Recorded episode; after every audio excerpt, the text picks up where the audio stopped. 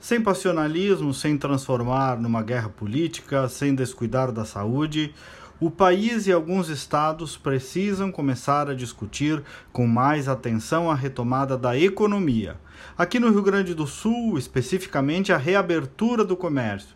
Repito, para não dar margem a nenhuma interpretação errada, com todos os cuidados com a saúde. O prazo que o governador estabeleceu no último decreto é 15 de abril, semana que vem.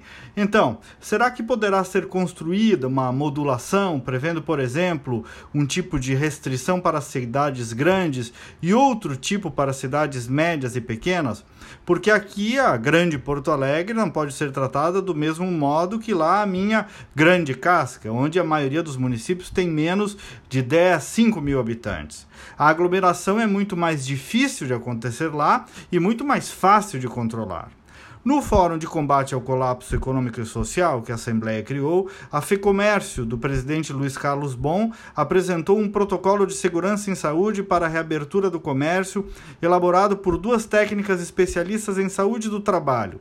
Estão ali uma série de obrigações, como uso de máscara, distanciamento, quantidade máxima de atendimento, enfim, uma série de protocolos de saúde que são uma alternativa para reabrir o comércio. Talvez esteja chegando a hora de pensar nessa modulação também de uma maneira técnica e segura, repito. O Rio de Janeiro passou a fazer isso ontem, porque também é técnica a diferença de população entre uma cidade e outra. Também é técnica a implicação na saúde que tem o desemprego, a fome, a desnutrição, a crise emocional de uma quebradeira econômica. O que não podemos é deixar de falar sobre isso, sobre a possibilidade de modular essas regras para manter a estabilidade do Estado, que também implica, como eu disse, em qualidade de vida e até mesmo em manutenção da vida.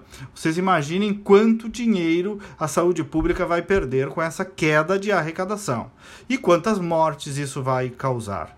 Então, superado qualquer passionalismo, qualquer qualquer cegueira de parte a parte, é hora de falar sério sobre isso. Estudar, ver, construir, quem sabe, alguma possibilidade para que as coisas comecem a voltar ao normal a partir do dia 15. Tomara que as autoridades encontrem o melhor caminho. Bom dia e até amanhã.